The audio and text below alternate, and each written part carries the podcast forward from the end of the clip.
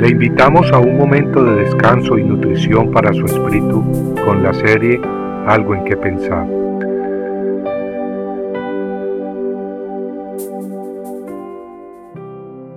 Sigamos adelante. Tal como está escrito, por causa tuya somos puestos a muerte todo el día, somos considerados como ovejas para el matadero. Romanos 8:36 El apóstol Pablo, cuando escribía la epístola a los cristianos que vivían en Roma, recordaba cómo su misión de proclamar el Evangelio de salvación al mundo ofrecía grandes peligros. Previamente había escrito en otra carta cómo su ministerio como embajador de Jesucristo le había causado encarcelamientos, azotes un sinnúmero de veces, y tal como escribió con sus propias palabras, a menudo en peligros de muerte. Los peligros que Pablo había afrentado no eran accidentales, al contrario, eran dirigidos en contra de él para desanimarlo, para pararlo, para hacerlo negar a Cristo. Esos peligros eran planeados por las fuerzas espirituales de la oscuridad, fuerzas demoníacas cuyo príncipe es Satanás. Pero Pablo seguía adelante. Él tenía un fuego interior que lo llevaba a proclamar ese evangelio de salvación, esa palabra de Dios necesaria para librar a muchos de las garras de Satanás. En Romanos 8:35 Pablo había escrito, ¿quién nos separará del amor de Cristo? ¿Tribulación o angustia? o persecución o hambre, o desnudez o peligro o espada? ¿Se siente usted atribulado? Tal vez se siente bombardeado emocionalmente. Tal vez esta semana le han ocurrido una serie de eventos que lo tiene dolido, triste, desganado. Hermanos, recordemos que estamos en una batalla espiritual. En Efesios 6:11 la palabra de Dios nos exhorta a revestirnos con toda la armadura de Dios para poder estar firmes contra las tretas del diablo.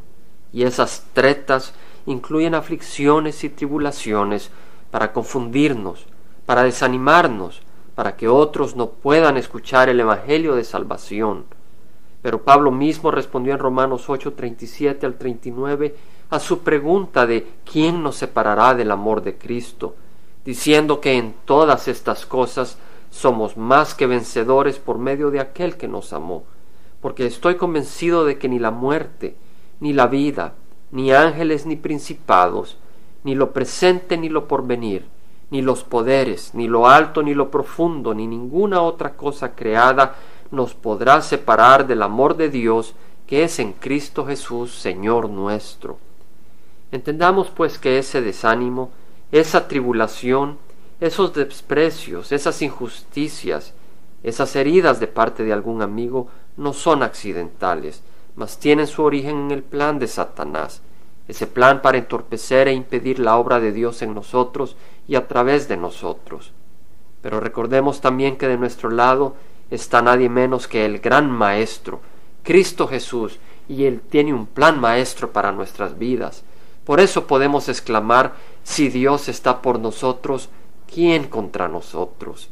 y sigamos adelante. Compartiendo algo en que pensar, estuvo con ustedes Jaime Simán. Si usted desea bajar esta meditación, lo puede hacer visitando la página web del Verbo para Latinoamérica en www.elvela.com. Y el Vela se deletrea E L B de verdad E L A donde también encontrará otros materiales de edificación para su vida. Puede también escribirnos al Vela Pio Box 1002 Orange, California 92856, Estados Unidos. Dios le bendiga.